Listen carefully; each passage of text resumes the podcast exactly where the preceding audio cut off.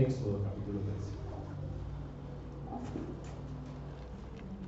Y pues vamos a leer desde el versículo 1, dice la palabra de Dios así. Jehová habló a Moisés diciendo, conságrame todo primogénito, cualquiera que abre matriz entre los hijos de Israel, así de los hombres como de los animales, mío es. Y Moisés dijo al pueblo, tened memoria de este día en el cual habéis salido de Egipto, de la casa de servidumbre. Pues Jehová os ha sacado de aquí con mano fuerte. Por tanto, no comeréis leudado. Vosotros salís hoy en el mes de Abí. Y cuando Jehová te hubiere metido en la tierra del Cananeo, del Eteo, del Amorreo, del Ebeo y del Jebuseo, la cual juró a tus padres que te daría, tierra que destila leche y miel, harás esta celebración en este mes. Siete días comerás pan sin levadura, y el séptimo día será fiesta para Jehová. Por siete días se comerán los panes sin levadura, y no se verá contigo nada leudado, ni levadura en todo tu territorio. Y lo contarás en aquel día a tu hijo, diciendo, se hace esto con motivo de que Jehová hizo conmigo cuando me sacó de Egipto. Y tú serás, perdón, y te será como señal sobre tu mano y como un memorial delante de tus ojos, para que la ley de Jehová esté en tu boca, por cuanto con mano fuerte te sacó Jehová de Egipto. Por tanto, tú guardarás este rito en su tiempo, de año en año. Y cuando Jehová te haya metido en la tierra del carneo, como te ha jurado a ti y a tus padres, y cuando te la hubiere dado, dedicarás a Jehová todo aquel que abriere matriz y asimismo todo primer nacido de tus animales, los machos serán de Jehová. Mas todo primogénito de asno redimirás con un cordero. Y si no lo redimieres, quebrarás su cerviz. También redimirás el primogénito de tus hijos. Y cuando mañana te pregunte tu hijo diciendo, ¿qué es esto? Le dirás, Jehová nos sacó con mano fuerte de Egipto, de casa de servidumbre. Y endureciéndose Faraón, para no dejarnos ir, Jehová hizo morir en la tierra de Egipto a todo primogénito, desde el primogénito humano hasta el primogénito de la bestia. Y por esta causa yo sacrifico para Jehová todo primogénito macho, y redimo al primogénito de mis hijos. Te será pues como una señal sobre tu mano, y por un memorial delante de tus ojos, por cuanto Jehová nos sacó de Egipto con mano fuerte. Amén. Y hemos visto cómo Éxodo realmente es un libro lleno de el Evangelio, ¿verdad? Cómo Dios en la redención que trajo a Israel no solo nos está mostrando una sombra de lo que Cristo haría, pero también está redimiendo a su pueblo desde ese tiempo. Todos los que han sido redimidos desde el Antiguo Testamento hasta nuestros tiempos todos han sido redimidos por la misma persona, por Jesucristo nuestro Señor. La diferencia es que ellos miraban hacia adelante las promesas del Evangelio, esa promesa que está en Génesis 3.15 como una semilla y que fue poco a poco siendo revelada por Dios a través de los patriarcas y ahora nos es más revelada a través de esta historia del Éxodo. La diferencia entre ellos y nosotros, ¿verdad? Es simplemente de cumplimiento. Ellos recibieron las promesas antes, ya todas se han cumplido en Cristo. Ellos miraban hacia adelante nosotros miramos hacia atrás. Pero tanto ellos, los judíos del Antiguo Testamento, y más bien el pueblo del pacto del Antiguo Testamento y el pueblo del pacto del Nuevo Testamento, todos somos salvos por la misma gracia, por medio de la fe en el mismo Señor Jesucristo. No hay un nombre debajo del cielo dado a los hombres en quien podamos ser salvos, solamente en Jesucristo. Así que el Éxodo se trata de esto, de redención. Dios pedagógicamente le muestra a su pueblo a través de su redención de Egipto cómo ellos es cómo es que ellos son redimidos del pecado, cómo es que ellos pueden entrar en amistad con Dios sin morir, con un Dios santo sin morir. La redención les muestra a ellos pues esa infinita gracia de Dios. Por supuesto, entonces, a, la luz de esto, hemos visto ah, la semana pasada cómo Dios, luego de que envía plagas a Egipto y que trae muerte a todos los primogénitos de Egipto, salva a los primogénitos de Israel. Y esto con base en que en la sangre que Dios dijo que por esa sangre pasaría por alto la vida de los primogénitos de Israel. La diferencia entre los, los, judíos y los egipcios, la diferencia la hacía la fe. Los judíos creyeron en la promesa de Dios y en la última de las plagas, cuando la muerte vino sobre todos los primogénitos en Egipto, la plaga de la muerte no tocó a los primogénitos de Israel porque ellos tomaron ese cordero que Dios proveyó esa noche de Pascua y lo sacrificaron, untaron la sangre de ese cordero los dinteles de sus puertas y luego comieron esa carne en señal de comunión con Dios. Mientras afuera estaban muriendo, ellos estaban siendo invitados a tener comunión con Dios esa fatídica noche de Pascua. Mientras había muerte en Egipto, ellos estaban disfrutando de una comunión con Dios. Ellos tenían vida. La razón no era porque eran mejores que los egipcios. Ellos igual eran pecadores. La diferencia la hacía la fe que ellos pusieron en el cordero que Dios propició esa noche. Ese cordero salvó sus vidas. No era el cordero en sí, ese cordero estaba anticipando el cordero de Dios que quita el pecado del mundo. Y al igual que ellos, hermanos, nosotros, la razón por la cual no moriremos y tenemos esperanza de vida eterna es a causa de la sangre de Cristo, el cordero que fue sacrificado en Pascua. Así que tanto ellos como nosotros descansamos en la misma sangre. Lo que hace la diferencia, lo que hará la diferencia el día del juicio, cuando todos un día vengamos a compadecer delante del tribunal de Dios, lo que hace la diferencia no van a ser nuestras buenas obras, la forma en que tú te portaste bien, las cosas buenas que hiciste, no. Recuerden que todos, pobres, ricos, todos esa noche en Egipto vieron cómo sus primogénitos morían. La muerte tocó sus casas. No importa si eran ricos, no importa si eran pobres, no importa si habían sufrido en su vida, no importa. La muerte les tocó porque no colocaron su confianza en el Dios de Israel. Así que la diferencia la hace la fe. La salvación es por la fe, no por obras. Nadie puede gloriarse. Y es por la fe en la propiciación que Dios proveyó para nosotros que somos pecadores. Dios pues proveyó un medio de salvación para Israel, como ha provisto un medio de salvación para nosotros. Hasta aquí hemos visto esto, ¿verdad?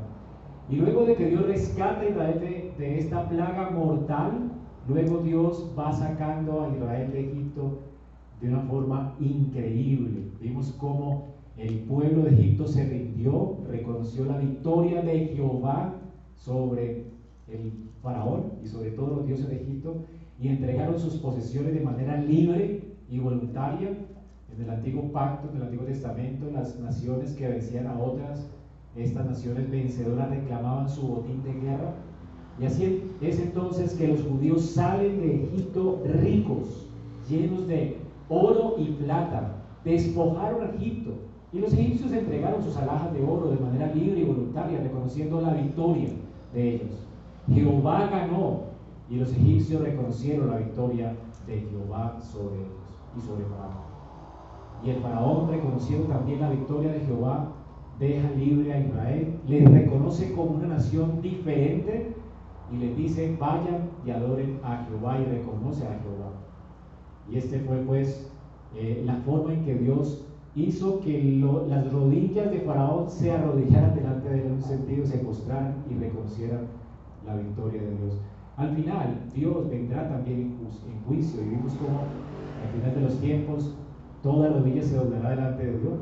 Toda lengua confesará que Jesucristo es el Señor, no necesariamente porque Faraón fue salvo, hizo esto, solo que reconoció que solo existe un solo Dios verdadero. Esa noche, mientras el ángel de la muerte venía, Dios libró a su pueblo, pero nadie pudo librar a Egipto de la muerte. En el tiempo de Egipto, Ra era el, dios sol y el sol estaba oculto, peleando, según la mitología de ellos, en el inframundo y no pudo defenderles esa noche de la muerte. La encarnación del dios Ra, el faraón, estaba dormido en su cuarto y no pudo librar a su pueblo de la plaga de la muerte. Y ninguno de los dioses de Egipto pudo hacerlo. Porque no existe sino un solo Dios verdadero. Todos los ídolos de este mundo son falsos. Por eso es que con tanta facilidad, ¿verdad? Los creyentes del antiguo pacto se burlaban de estos dioses, como lo hizo Elías, cuando se burló de los profetas de Baal y hacían sus conjuros y sus cosas.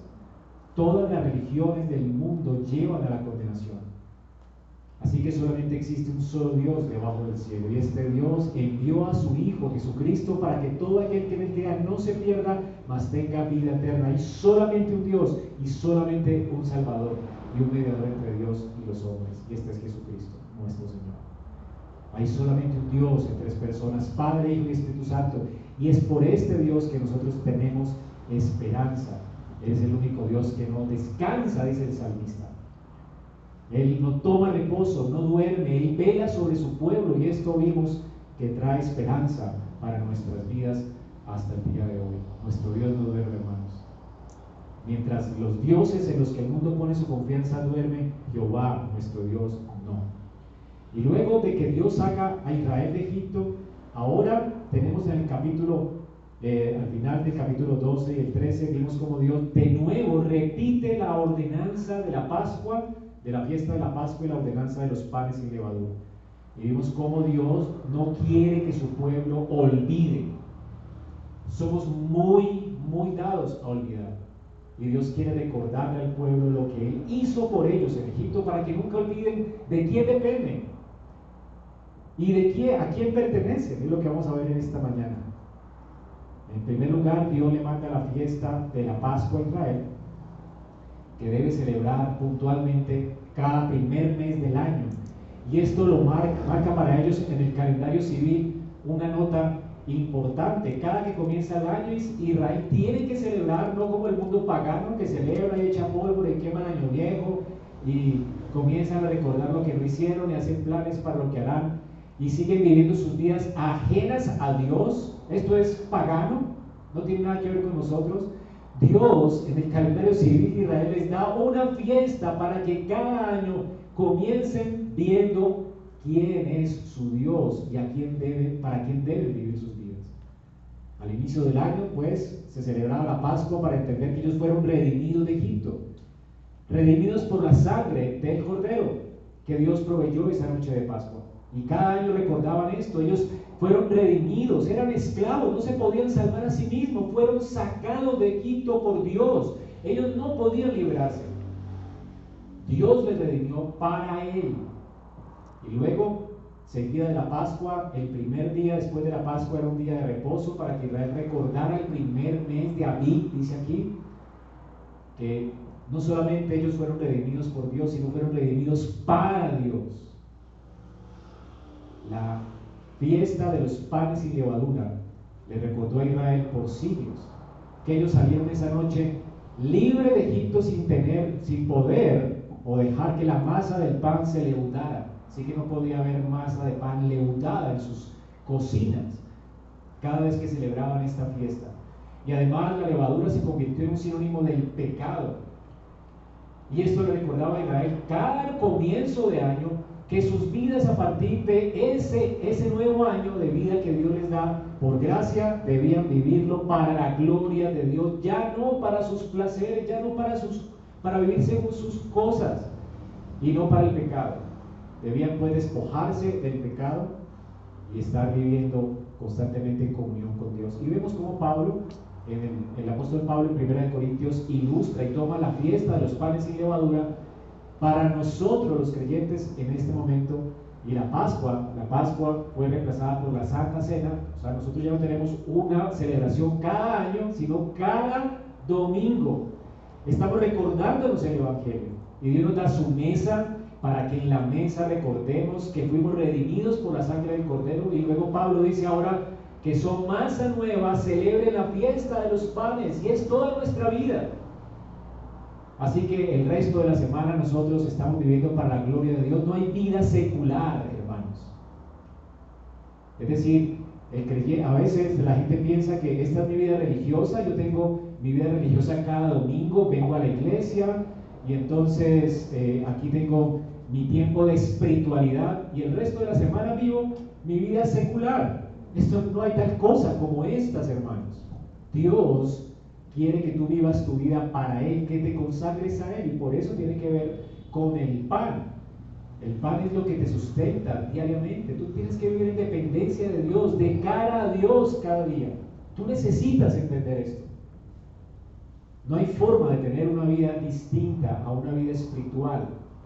O eres espiritual o no eres espiritual, así de simple. O eres cristiano o no eres cristiano. Tú eres cristiano el resto de la semana. Y somos luz el resto de la semana. Y Dios viene simplemente a poner delante de nuestros ojos y nuestros oídos su palabra predicada y su palabra vista en la mesa del Señor para animarnos y recordarnos cada ocho días a quién pertenecemos y para quién debemos vivir nuestras vidas. Pero además de la fiesta de los panes y levadura, además de la fiesta de la Pascua, la Pascua nos recuerda nuestra justificación. Fuimos justificados por medio de la fe en la sangre de Cristo. Y la fiesta de los panes y levadura nos recuerda que ahora fuimos llamados a la santificación, a la santidad, sin la cual nadie verá a Dios. Así que Dios nos llama a apartarnos cada día del pecado y a vivir para su gloria. Y esto es la santificación. Pero ahora nos recuerda, esta, esta mañana solo me quiero enfocar en alguna, una sola fiesta nomás.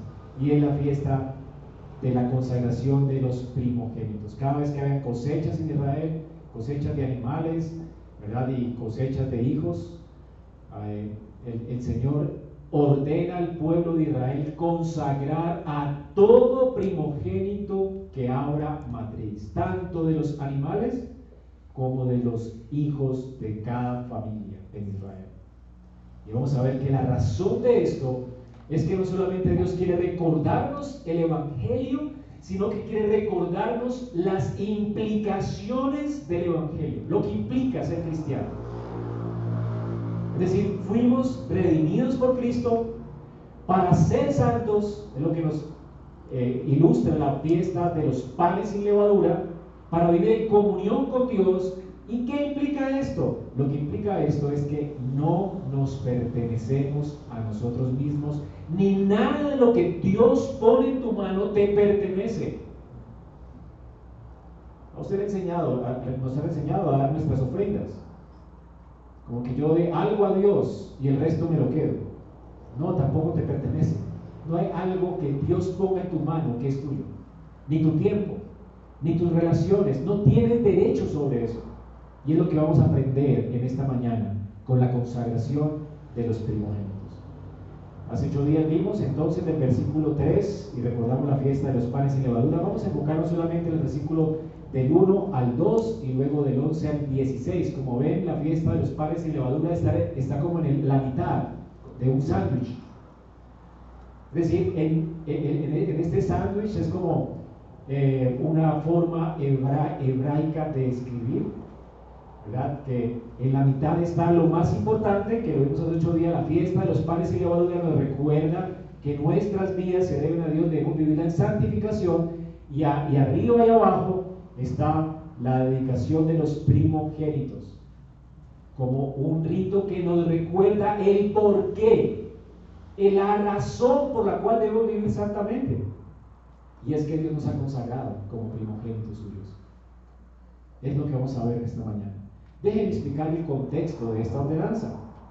El contexto de esta ordenanza está en Éxodo capítulo 4, versículos del 22 al 23.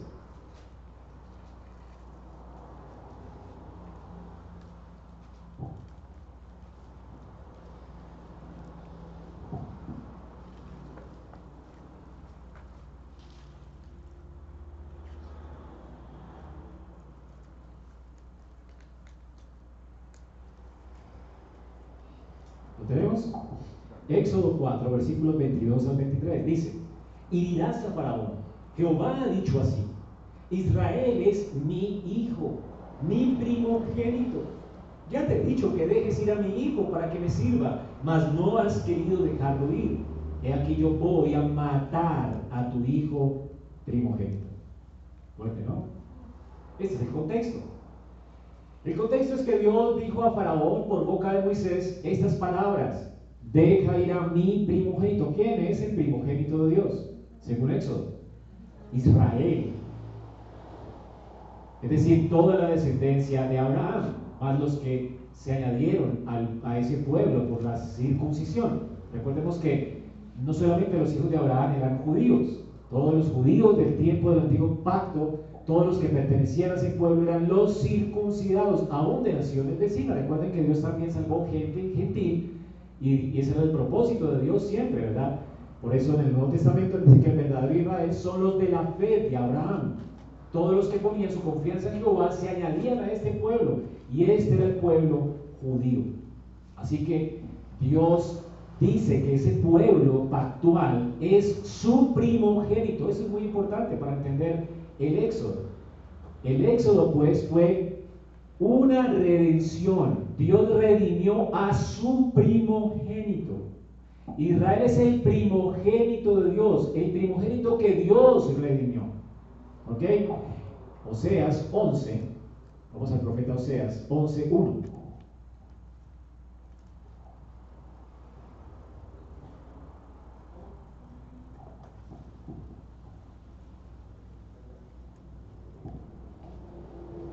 Dice, cuando Israel era muchacho, yo lo amé y de Egipto llamé a mi hijo.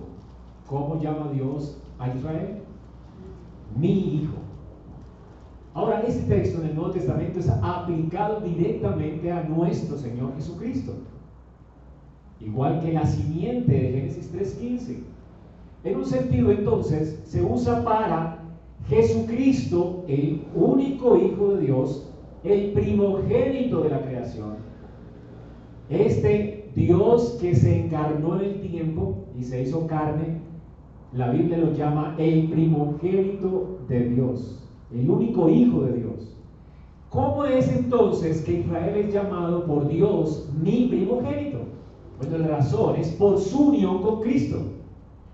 Esta es una de las cosas, de los misterios más extraordinarios de la Biblia, de los que Pablo habla abundantemente en el libro de Efesios. Recordemos que en Efesios una y otra vez Pablo dice que los creyentes están en Cristo, en Cristo.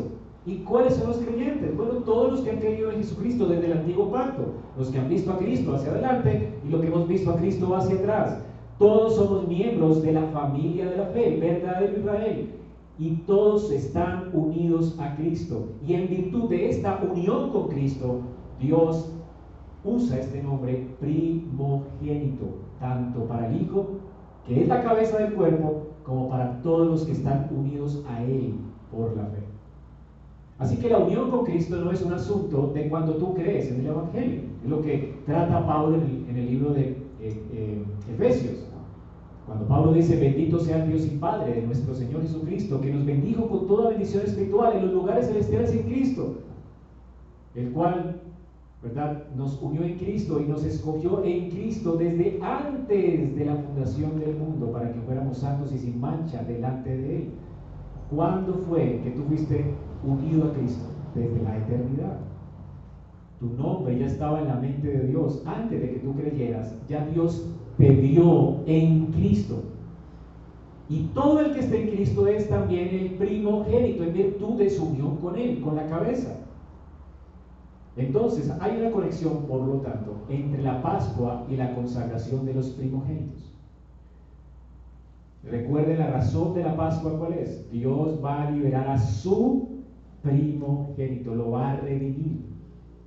Entonces hay una conexión importante y hay varias cosas que podemos aprender de esta conexión. Primero, recordemos allí en el texto que Dios había destruido ya, según lo que él prometió, tanto dice Dios que porque Faraón no dejó ir a su primogénito para que le sirviera, Dios demanda los derechos sobre su primogénito, entonces Dios destruye a los primogénitos de Egipto y al primogénito de Faraón, tanto los hombres como las bestias.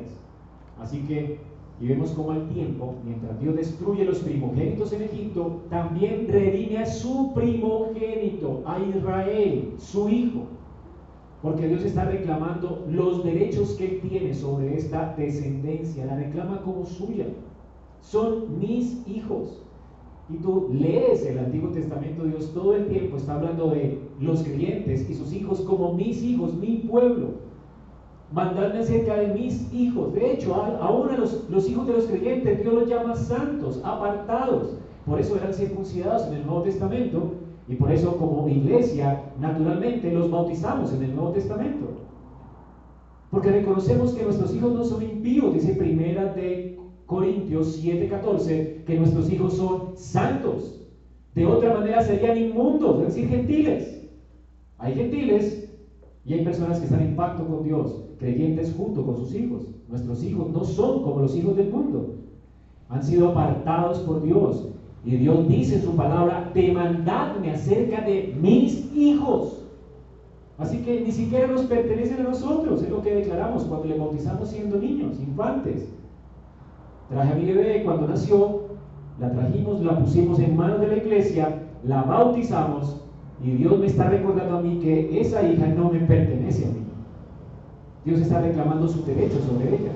Así que no puedo tener libertad para criarla según la filosofía de este mundo, o según se me ocurra a mí, o según la psicología de este mundo. Debo criarla en la amonestación del Señor, porque Dios lo demanda en Efesios. ¿Comprenden esto? Mi familia no me pertenece. Dios la está reclamando como suya. Entonces tenemos esto, que todo hijo, por esta razón, porque Dios demanda sus derechos de retenerlos, no solamente porque Dios los creó, sino porque Dios los redime. Por creación todos somos hijos de Dios, pero por causa del pecado vino la muerte y la condenación a todos los hombres. Así que ya no todos son hijos, son reos de justicia. En un sentido Dios llama a todos hijos, pero hay un sentido especial que Dios realmente no le quita este título a nadie que se lo da por gracia. Es un título dado por gracia. Y este título es hijo y heredero. Y este Dios solamente lo da en virtud de esta unión con Cristo. Y esto es algo maravilloso, hermanos. Así que la palabra aquí, consagre, consagradme todo primogénito. Esa palabra consagración se usa en la Biblia muchas veces de dos formas. Una para ofrecer, ofrecerlo a Dios en holocausto o sacrificio, sacrificar algo, consagrar es lo mismo, o consagrar también significa apartar o santificar o hacer algo santo, que ya no es común, es apartado de lo común para hacerlo algo extraordinario. La razón que Dios da aquí es que se debe consagrar todo primogénito, todo el que abra matriz. Vamos a ver esto ahora, cómo realmente el primogénito era como cuando nosotros, cuando, hay una forma en que la Biblia para nosotros es difícil de entenderla, pero es básicamente esto, cuando tenemos en nuestro país un presidente y él nos representa, cuando el presidente hace algo indebido, ¿quién hizo algo indebido? Todos nosotros, en él. Entonces, cada vez que él hace algo, Colombia fue, Colombia como un todo. Y donde quiera que vayamos, ¿verdad? Tenemos la mancha de lo que hizo el presidente o lo bueno que hizo el presidente. Nos afecta a todos. Esto es lo que la Biblia llama representación federal. Así que todo niño que abre matriz, en un sentido, era un representante de la familia o le recordaba a su padre que no solamente ese hijo era que, que consagró a Dios, ese hijo le pertenecía a Dios, sino que todas las personas que nacieran de esa matriz estaban consagradas a Dios. ¿Lo comprenden? Así que la consagración del primogénito involucraba la consagración de toda la descendencia de esa mujer. Hay iglesias que tienen el rito de consagrar, que no es bíblico, ¿no? Consagrar a sus hijos cada vez que nacen. Entonces los consagran a Dios. No está en la Biblia la única persona que era consagrada por Dios, según la Biblia, era el primogénito. Y ya era suficiente, porque se supone que toda la descendencia de esa matriz está consagrada a Dios. Y la forma en que realmente todos los demás hijos eran apartados por Dios era la circuncisión. Y luego es el bautismo. Pero en el antiguo pacto no hay, no hay, ni el nuevo, hay este rito de consagrar a cada uno de los hijos de una familia. Solamente era este. Y habían solamente dos formas de consagrar al primogénito en Israel. Una de las formas de consagrar al primogénito está en número 18, 17. Entonces, no era sacrificar, era consagrar, era poder, e, es, es, este el sentido de la palabra que estamos leyendo aquí, consagradme todo primogénito, cualquiera que abre matriz de los hijos de Israel. Significa pues no eh, colocarlo o, hacerlo un holocausto, sino más bien ponerlo aparte, hacerlo algo que no es común, consagrarlo a Dios. Levítico 18, 17, dice la palabra de Dios. Levítico, ah, no, perdón, números, números 18, 17.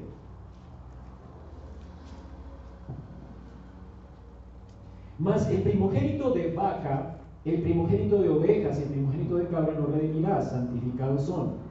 La sangre de ellos rociará sobre el altar y quemará la grosura de ellos. Ofrenda encendida en olor grato a Jehová. Aquí está hablando de los primogénitos de las vacas. Estos tenían todos los primogénitos que había en la matriz del ganado.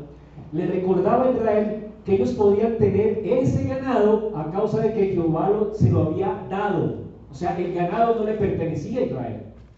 Por tal razón tenían que consagrar el primero que abriera matriz del ganado para recordar a Israel, este ganado no es mío. Es decir, puedo disponer de él porque Jehová me lo ha provisto. ¿Notan eso? Entonces, por eso Dios escoge esas primicias. ¿Y qué tenían que hacer con ellas? No las podían usar para ellos, era de Dios. La tenían que sacrificar. Nacía una vaquita y en este momento sí se usa esta palabra para sacrificio.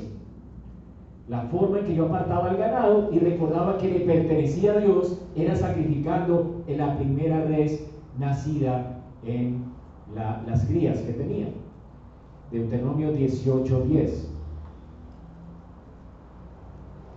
Ahora veamos la provisión que Dios hace en su ley para los hijos. Deuteronomio 18, 10.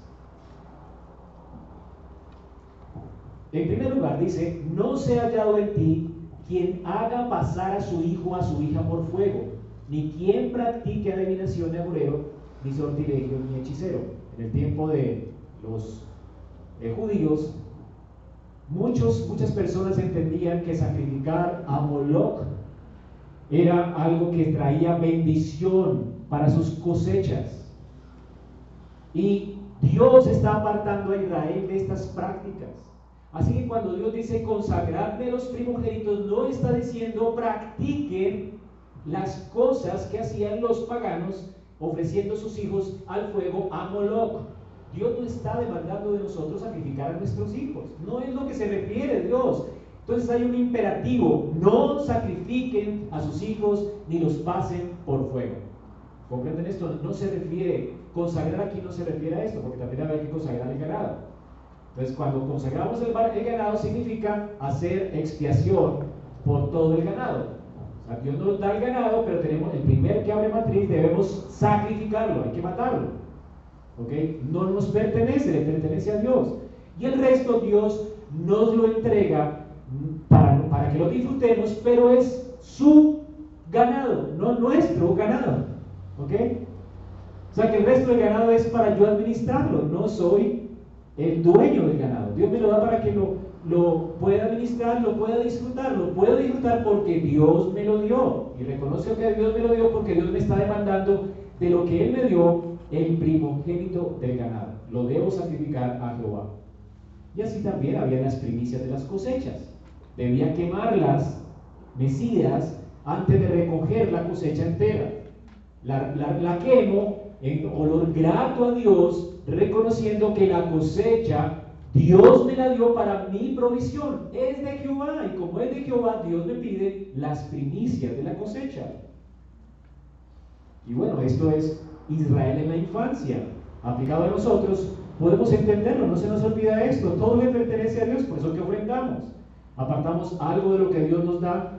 ¿Verdad? Según aprendimos en la, escritura, y decimos, Señor, esta, esto que tú me diste, ¿verdad? Me, lo das para que yo lo disfrute y te doy gracias. Y ofrecemos a Dios algo de lo que apartemos en la libertad de nuestro corazón para que sea usado para su gloria. Pero entendemos que no es que estemos dando a Dios algo, ¿Me a entender? Tú no estás dando a Dios nada. Dios te está dando a ti antes. ¿Ok? Eso es muy diferente. No es como la iglesia pagana. La iglesia pagana tú vas, ¿verdad? A, sobornar con una, eh, a sembrar algo así, ¿verdad? Para tener una cosecha. No es, no es lo que hacen los paganos, ¿verdad? Sacrificar para que Dios nos dé. No, es que ya Dios nos dio. Y por cuanto Dios nos dio, apartamos algo de lo que Él nos dio para reconocer que Él lo dio. Y reconocer que el resto que nos tenemos en posesión nuestra no nos pertenece, que también le pertenece a Dios y debe ser usado para su gloria y por supuesto para nuestro disfrute y beneficio, porque a Dios le agrada beneficiarnos y le agrada que disfrutemos de las cosas y los dones que Él nos da. Para eso Dios nos da el trabajo. ¿Han comprendido eso, hermanos? ¿Saben por qué la teología de la prosperidad es una herejía?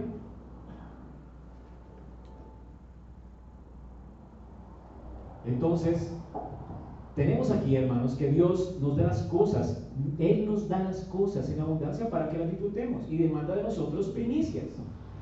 Ahora, ¿qué se hacía entonces con los hijos? No se podían sacrificar. Ojo con esto. Dios nunca demandó a Israel esto. Dios quiere separar a Israel de las costumbres paganas. No, no es ofreciendo a nuestros hijos que nos va bien. Es que Dios nos bendice. Por gracia. No nos va bien porque hagamos cosas. Dios bendice a Israel por gracia. Por eso dice, cuando entres a la tierra, cuando la poseas, cuando yo te la dé, apartarás las primicias.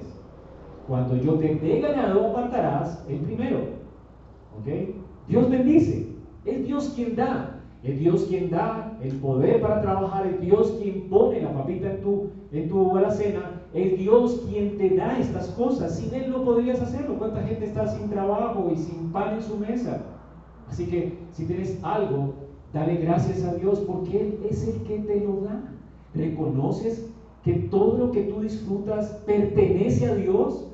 No es mi casa, no es mi plata, Estamos acostumbrados a decir, no es que hago con mi plata lo que me da la gana. No, es que no es tuya, no te pertenece. Tú eres un administrador de lo que Dios te da. Ahora, y mis hijos, ah, mis hijos sí son míos, tienen mi apellido, yo les puse nombre, son míos. Dios dice, no. Entonces los sacrifico, Dios dice, no. Dios da pues una provisión para los hijos. ¿Qué dice la palabra de Dios? En 1 Samuel 1, 11.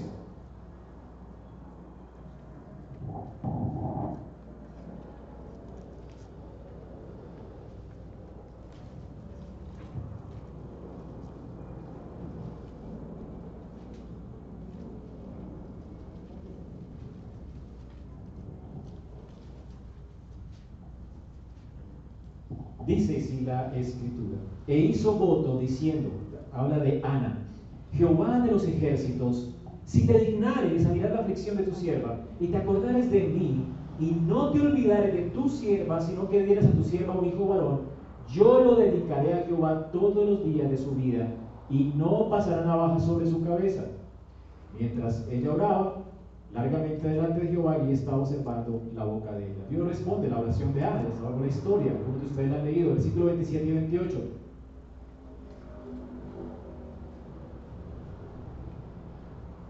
Por este niño oraba y Jehová me dio lo que le pedí. Wow.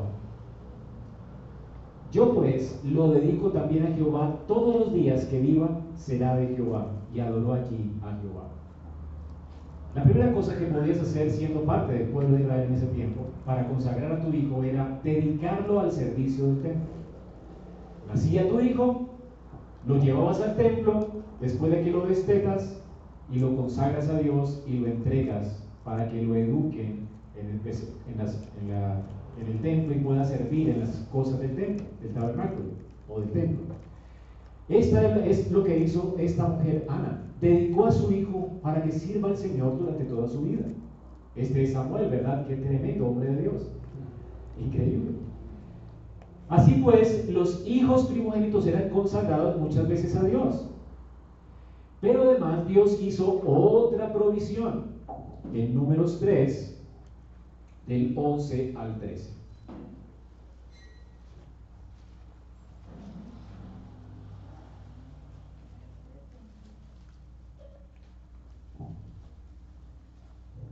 Números 3, del 11 al 13.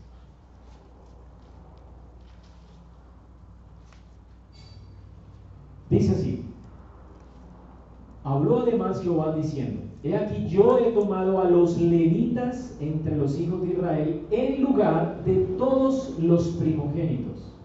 Los primeros nacidos entre los hijos de Israel serán pues míos, los levitas. Ahora después de que salieron de Egipto, Dios hace otra provisión más para las familias de Israel.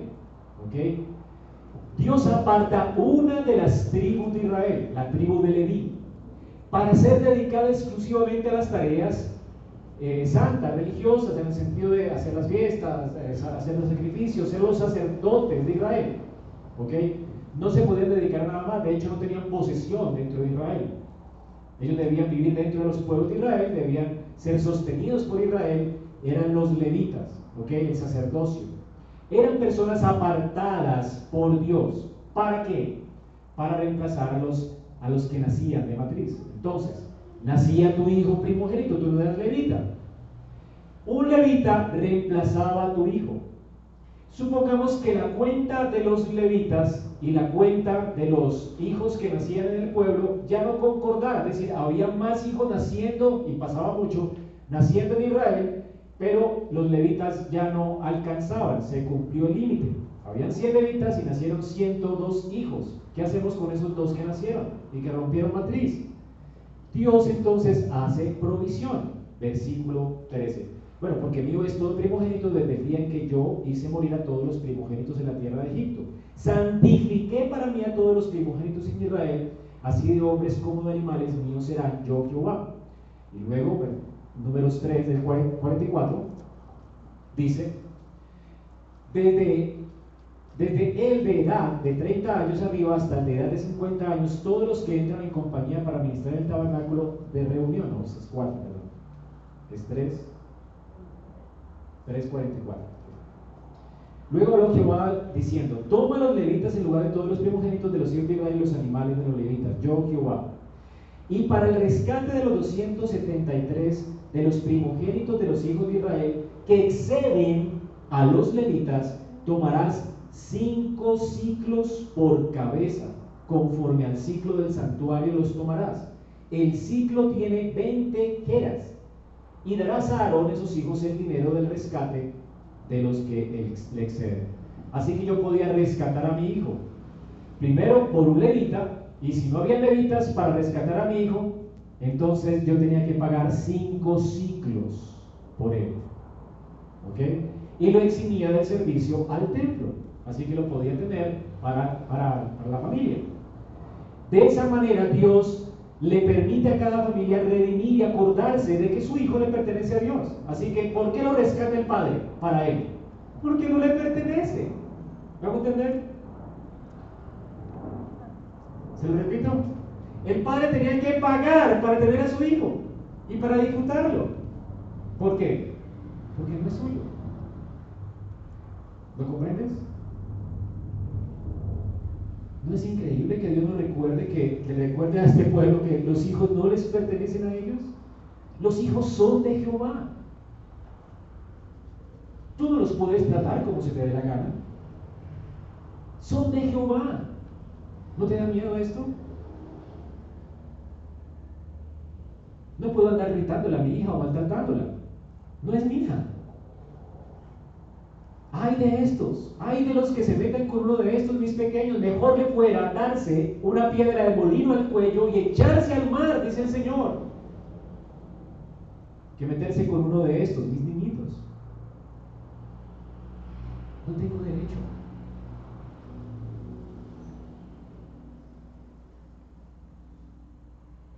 Puedo disciplinar a mis hijos porque Dios me lo ordena y puedo disciplinarlos a la manera de Dios, no como se me dé la gana. ¿Comprendes esto? Lo que estamos aprendiendo en la escuela de padres. Aún en, el uso de la vara no se me está permitido pegarle a mi hija con No puedo hacerlo. Es mejor no hacerlo. Dios no me lo permite porque no es mi hija. Es de Él. ¿Tú comprendes esto, las implicaciones del Evangelio? Pero además, si la que rompió matriz no me pertenece, ¿el resto qué? Tampoco. No son míos. Pero además, yo también abrí la matriz de mi mamá en un sentido. Es decir, nosotros tampoco nos pertenecemos. En virtud de nuestra unión con Cristo, Dios nos redimió y somos sus primogénitos. ¿Tú entiendes que Dios demanda los derechos de propiedad sobre tu vida también? Hermanos, esto es increíble. De esta manera Dios le está enseñando a su pueblo no solamente sobre la redención, no solamente sobre la santificación, sino de las implicaciones de que ya no nos pertenecemos, Dios nos compró. ¿Saben? Nosotros éramos reos del diablo, hijos de vuestro padre el diablo. Recuerden que Jesús le dice a los, a los judíos que estaban apostatando y los deseos de vuestro padre queréis hacer. Estamos en el mercado de esclavos. ¿Dónde estaba Israel? ¿A quién pertenecía Israel? A Faraón. Faraón se creía con los derechos sobre el pueblo de Israel. Y por supuesto, estábamos esclavos a la muerte. Pertenecíamos allí al reino de la muerte. La ira de Dios estaba sobre nosotros. ¿Qué hizo Dios para rescatarnos? El, precio que Dios pagó está en Tito 2.4. No se permiten sacrificios humanos, ¿no? Pero Dios hizo uno. Tito 2, 4.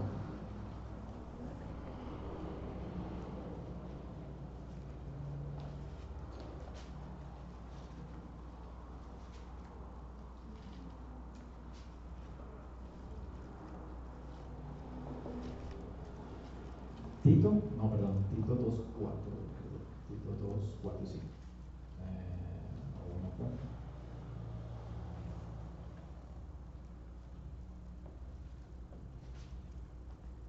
Perdón, 14. Tito 2.14. Dio a sí mismo, hablando de Jesucristo,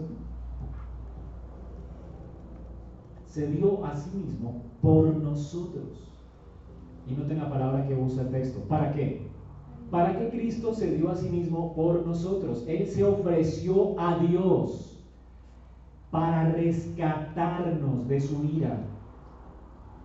¿Ok?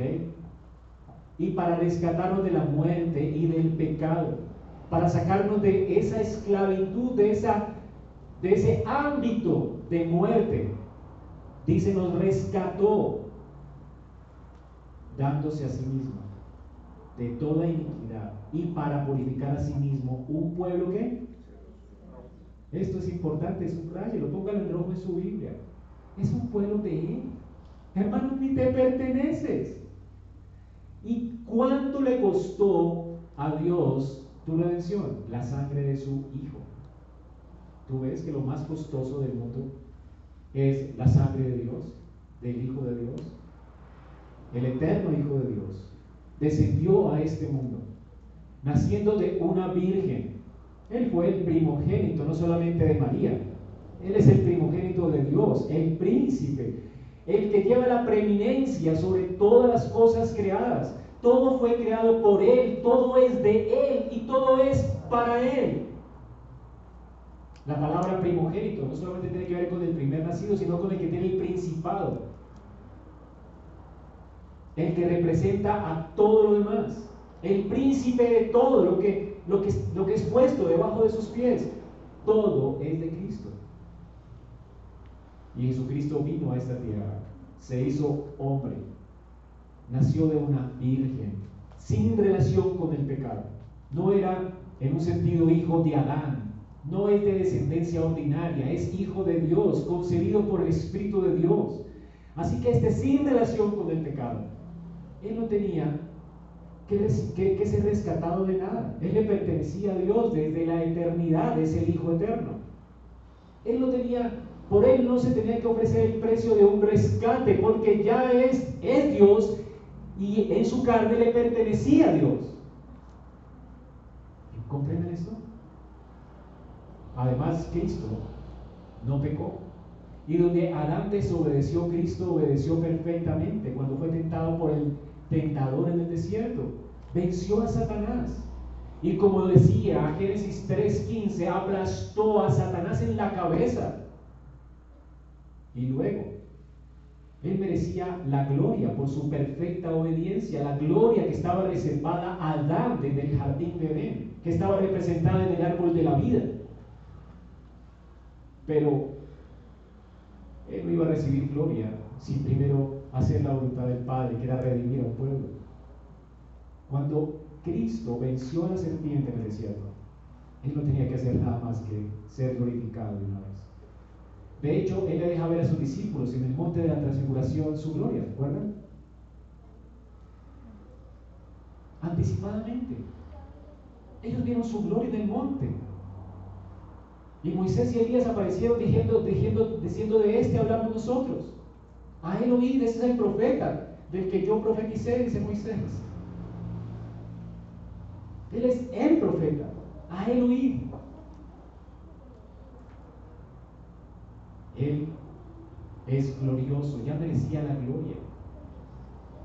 Pero Él no nos iba a dejar, no iba a dejar a aquellos por quienes Dios a quienes Dios había redimido desde Adán, a los hijos de Abraham.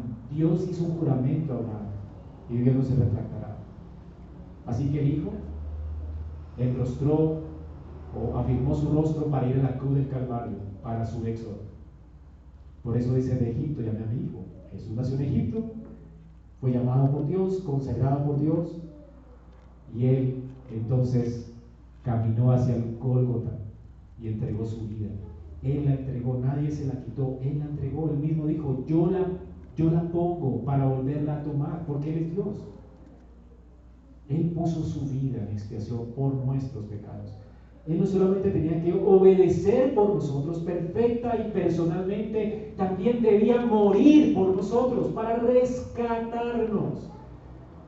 Entonces, noten que por los primogénitos el rescate era una, paga, un salario, ¿verdad? O una persona. Una persona que se ofrecía a Dios o que sirviera a Dios y se dedicara a Dios. No había un sacrificio por el primogénito. Tenía que ser una persona la que, la que representara a esta persona o que se pagara con una persona el pago de nuestra redención fue una persona. Y Israel ya lo estaba entendiendo desde el Antiguo Testamento. O sea, Israel como primogénito entendía que solamente una persona podía, por una persona podía ser redimido para Dios. Y a causa de una persona ellos podían ser llamados hijos e hijas de Dios.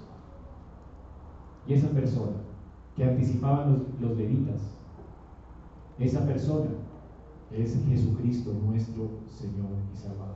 Qué glorioso es, hermanos. Él ya vino y dio su vida en expiación por nuestros pecados y por su sangre nosotros fuimos redimidos para nuestro Dios.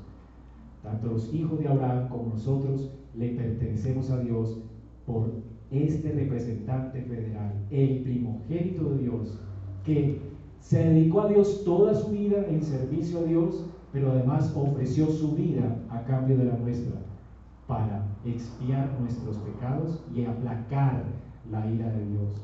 De manera que nosotros seamos por Él llamados hijos y herederos y santos.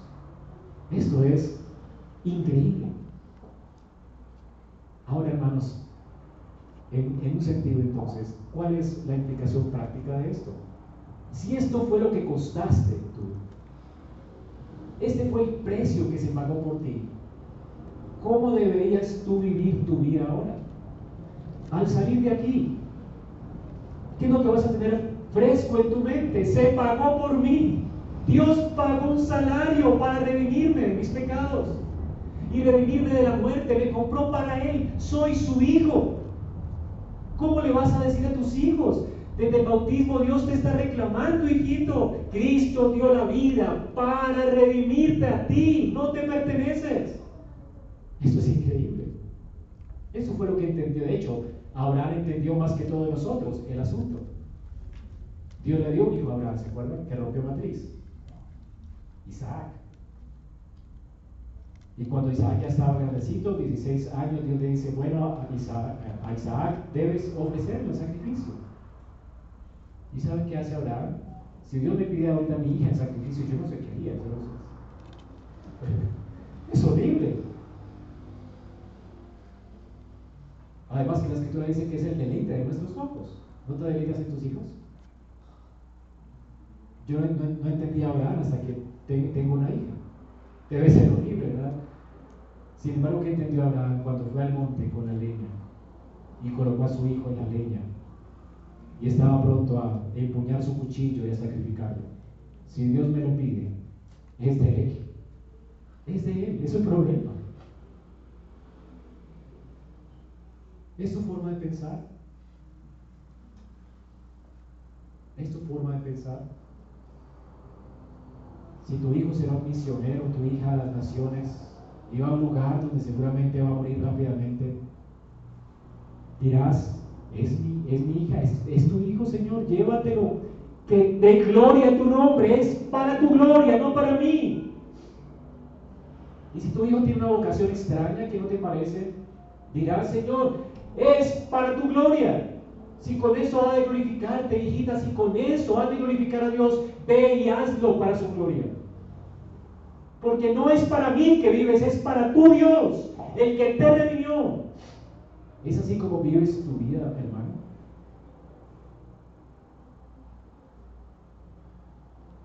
Esta fue la razón por la que Dios dio a Israel este rito, para recordarle las implicaciones de esta doctrina. Hemos sido redimidos, comprados con precio, no nos pertenecemos.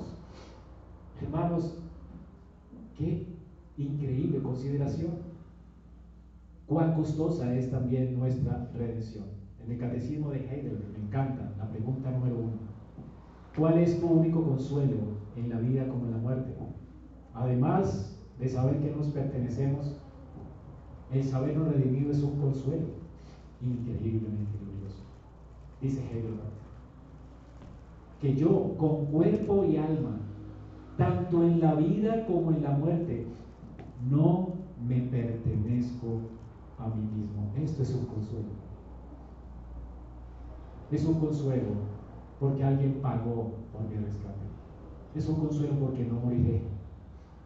Es un consuelo porque veré a Dios cara a cara. Es un consuelo, increíble consuelo. No me pertenezco a mí mismo, me, me pertenezco a mi fiel Salvador Jesucristo, no a cualquier Salvador. Es un Salvador fiel que prometió y cumplió su promesa, que murió por mis pecados, que se dio a sí mismo por mí, y si se dio a sí mismo, ¿cómo no, no me dará con él felicidad eterna y gozo aún ahora en esta vida? Él sabe analizar mesa para mí en presencia de mis angustiadores, porque le pertenezco a mi fiel Salvador. Él me libró del poder del diablo satisfizo eternamente con su preciosa sangre todos mis pecados y me, y me guarda, de tal manera me guarda, que sin la voluntad de mi Padre Celestial ni un solo cabello de mi cabeza puede caer. Antes es necesario que todas las cosas sirvan para mi salvación. ¿Comprenderás eso al salir de aquí? ¿Qué más quieres para tu paz? ¿Te asustan las circunstancias? Tú le perteneces a tu fiel Salvador, Él pagó por ti. ¿Sabes que ni un solo cabello caerá tierra sin su voluntad? Él tiene control de todo lo que nos suceda y todo va a cooperar para nuestra salvación, para que estemos con Él en gloria, para nuestro deleite y disfrute. Él es nuestro pastor. Él esa mesa en presencia de nuestros angustiadores para nosotros. Su vara y su callado nos infundirán aliento. Y en la presencia de, Jehová estaremos habitando por largos días. ¿Es esta tu esperanza? No entiendo qué puede ser más fortalecedor que esto para un alma que pueda estar angustiada en esta mañana. Si tú has puesto tu confianza en Cristo, si tú eres de Él, no tienes por qué temer. Y si tus hijos le pertenecen a Cristo, tienes por qué temer. sé fiel. Sé fiel a tu Salvador. Este es lo que el Señor quiere enseñarnos en esta mañana, hermanos. Considera entonces cuán costosa es tu salvación. Y finalmente, solamente una, una aplicación para nuestros hijos. A veces nuestros hijos, ¿verdad? Eh, piensan o tienen problemas con su identidad y quieren de alguna manera salir de la casa rápido y, deshacerse del yugo de sus padres y quieren ser libres. Hijos que nos acompañan hoy, niños. Este no es, este, esto no es real, no es verdad. Tú tienes un dueño, un dueño que te reclamó en tu bautismo. Es para Él, para quien debes vivir. No vivas tu vida queriéndose deshacer de la autoridad de tus padres, porque tienes una autoridad mayor que demanda que te sometas a la autoridad de tus padres. Él es tu fiel redentor. Por eso guarda, sobre toda cosa guardada tu corazón, porque ese corazón mana la vida. Y entonces como Romanos 12 dice, Ofrece tu vida en sacrificio vivo, santo y agradable a Dios. Eso es razonable. Él te compró, vive para Él. Y es viviendo para Él donde está tu verdadero disfrute y deleite. No es esa parte de la autoridad. Es el someterte a Dios y el vivir para Él. Porque para eso fuiste creado. Y para eso fuiste redimido. Así que jovencito, glorifica a Dios con tu vida porque no te perteneces y dale gracias a Dios por darte padres que te pueden cuidar. Si ellos siendo malos saben darte buenas cosas, confía pues en Dios porque da buenas cosas a sus hijos que le cuidan. Vamos a orar y darle gracias a Dios por esto. Señor, damos gracias por tu salvación, por tu redención en Cristo y por recordarnos hoy las implicaciones de esta redención no nos pertenecemos. Señor, gracias. Qué bondad la tuya, que nos redimiste con precio de sangre. Qué costo tan glorioso y extraordinario. Señor, ahora pon delante de nuestros ojos, a través de esa copa y ese vino, ese vino y ese pan, pon delante de nuestros ojos esa realidad espiritual. De manera que entendamos al tomarla que no nos pertenecemos, sino que le pertenecemos a nuestro fiel Salvador y que salgamos de aquí con el propósito de vivir para ti, apartándonos del pecado y sirviéndote con todo gozo y con toda santidad, porque te lo pedimos en Cristo Jesús. Amén. Antes de orar por las ofrendas, vamos a compartir la mesa del Señor. Nuestro diácono La escritura nos dice que la noche en que el Señor fue entregado, Él tomó pan.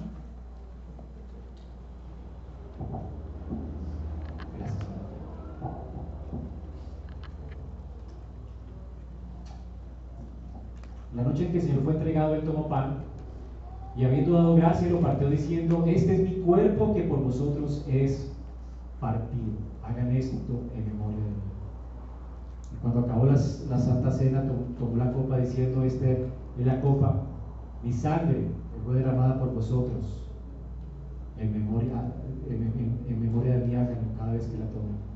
Hermanos, esta copa y este pan lo que señalan es la muerte de nuestro Señor Jesucristo. Pablo dice que cada vez que la tomamos, estamos anunciando su muerte. Dios no solamente nos recuerda hoy el Evangelio eh, a través de su palabra predicada, él también nos recuerda el Evangelio a través de esta cena visible. Pone delante de nuestros ojos una realidad. Alguien se entregó por nosotros. Alguien pagó por nuestro rescate. Así que si tú eres bautizado, si eres alguien que has confesado a Cristo públicamente, perteneces a su pueblo, esta mesa es para ti tanto no hayas sido bautizado y no pertenezcas a la iglesia del Señor, pues puedes hablar al final con nosotros si te has arrepentido de tus pecados para hacernos conocer esto y puedas también venir a la mesa. Esta mesa no descalifica. Dios está invitando a las personas a su mesa para que participen de Cristo y de su salvación por medio de la fe. Es por la fe, por la gracia que somos salvos y redimidos. La redención se aplica para aquellos que creen. Así que si esta mañana Dios ha abierto tu corazón para creer en Cristo, habla con nosotros al final y abstente de tomar estos elementos. Pero si has sido bautizado y eres un creyente en el Señor, puedes tomar del pan y de la copa recordando a quién perteneces. Vamos a repartirlo mientras nos ponemos eh, en actitud de oración y cantamos al Señor unido. Levanten su mano los que vayan a participar o pónganse en pie para que el diácono pase por favor y les.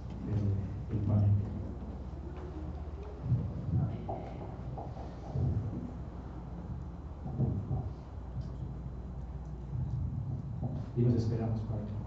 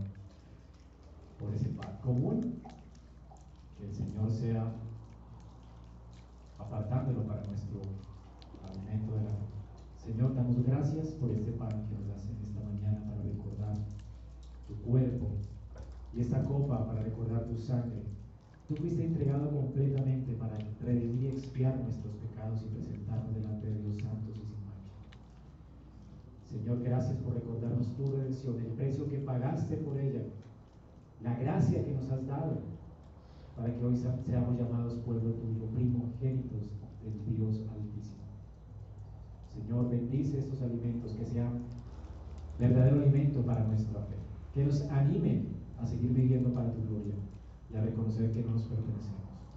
De lo pedimos en Cristo Jesús. Amén. Hermanos, usted tiene un pan en su, mano, recuerde que este pan representa el cuerpo de Cristo que fue entregado por nosotros para la remisión de nuestros pecados. Pueden.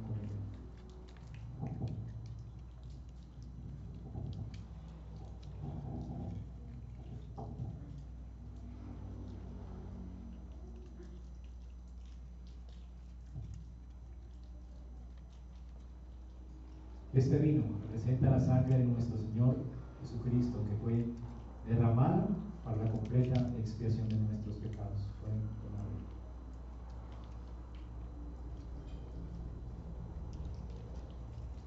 Y así, Padre, damos gracias porque tú eres nuestro, nosotros tuyos.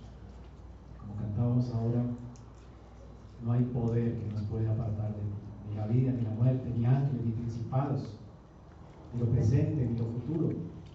Ninguna cosa creada nos podrá apartar del poder de Dios, de la mano de Dios. Gracias, Señor. En acción de gracias oramos. Amén.